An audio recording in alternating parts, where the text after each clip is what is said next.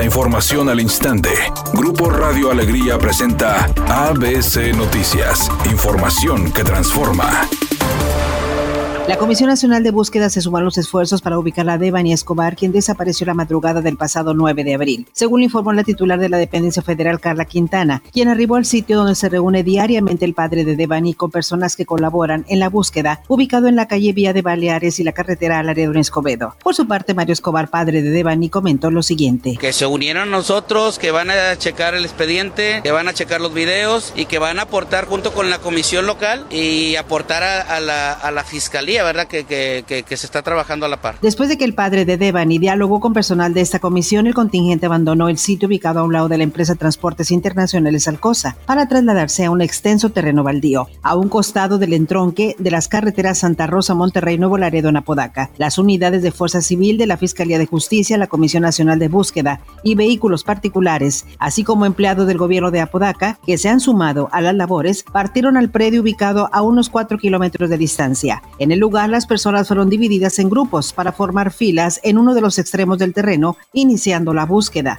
Mientras, una fuente indicó que esta tarde la titular de la Comisión Nacional de Búsqueda, Carla Quintana, se reunirá con el gobernador del estado, Samuel García, para analizar el problema que se vive en Nuevo León.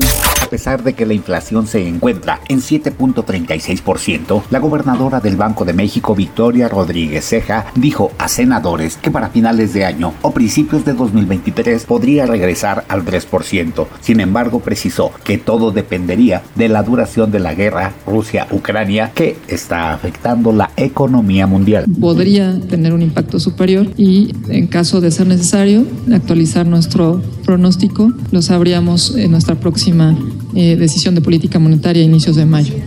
Editorial ABC con Eduardo Garza. En Nuevo León para los adultos ya hay vacunas contra el COVID por todos lados. En el metro, en las clínicas del Seguro Social, en los centros de salud. Ahora a las autoridades les falta organizarse con los dichosos registros de las vacunas, porque a muchos no nos aparece ni la primera ni la segunda dosis y menos a los profes que se vacunaron con la cancino. Hay vacunas pero muchos errores en los registros. Ya dejen tanta burocracia. Háganle como los gringos en una tarjetita de cartón llevan el registro de vacunación, pero aquí quieren hacer todo en línea por computadora y el sistema nomás no les funciona. ABC Deportes informa, básquetbol de la NBA, los playoffs están desarrollando y el día de ayer se dio una gran sorpresa cuando los Toros de Chicago vencieron a los Bucks de Milwaukee. El equipo campeón de la NBA ahora tiene empatada la serie 1-1, pero perdió la ventaja de la casa la serie se mueve a Chicago, en donde los toros han hecho un buen trabajo. Así que se complica la vida para el equipo campeón de la NBA, los Bucks de Milwaukee.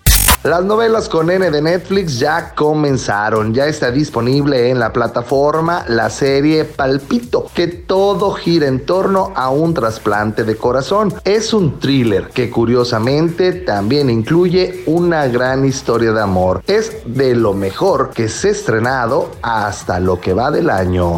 Es una tarde con presencia de nubosidad. Se espera una temperatura mínima que oscilará en los 26 grados. Para mañana viernes se pronostica un día con presencia de nubosidad. Una temperatura máxima de 34 grados, una mínima de 22. La actual en el centro de Monterrey, 31 grados. ABC Noticias. Información que transforma.